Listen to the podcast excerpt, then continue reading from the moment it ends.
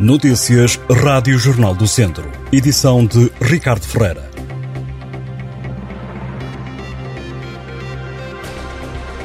A Estrada Nacional 222 no Conselho de Sinfãs vai ser alvo de uma intervenção. O anúncio foi feito esta quarta-feira pela Infraestruturas de Portugal. A estrada, localizada no lugar da Ribeira, na freguesia de Santiago de Piens, mantém-se encerrada ao trânsito por tempo indeterminado, depois de ter sido atingida pelo mau tempo no fim de semana. O piso da via bateu com a queda de um talude ao quilómetro 73, impedindo a circulação rodoviária e obrigando ao corte no último domingo da estrada, após uma avaliação que foi feita pela Infraestruturas Portugal, Proteção Civil de Sinfãs e GNR. A Infraestruturas de Portugal diz que, face à dimensão dos estragos, vai ser necessário elaborar um projeto de execução para a reposição das condições de circulação. A intervenção deverá incluir a reposição dos sistemas de drenagem, estabilização dos taludes e construção de muros de suporte, bem como a reconstrução da plataforma rodoviária. Ainda não há datas para o arranque dos trabalhos. Seguindo o exemplo de José António Jesus, Sofia Ferreira renunciou ao mandato de vereadora na Câmara de Tondela, para o qual tinha sido eleita pelo PSD. A renúncia foi apresentada na segunda-feira. Na carta em que cessa funções, a ex-vereadora justifica a saída do Executivo Municipal com a alteração da estrutura política definida, a quando do sufrágio eleitoral, acrescido razões de ordem profissional assumidas entretanto. A Rádio Jornal do Centro escusou-se a prestar declarações. Sofia Ferreira voltou à SOL, onde trabalhava antes de ingressar na autarquia pela mão de José António Jesus.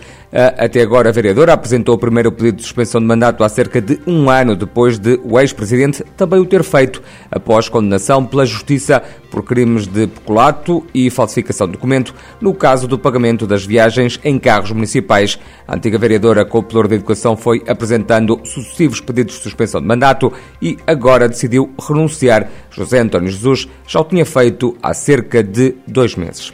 Acima, a Comunidade Intermunicipal Viseu Dom Lafões está a formar técnicos e outros profissionais sobre como analisar incêndios florestais, utilizando ferramentas tecnológicas usadas para o efeito.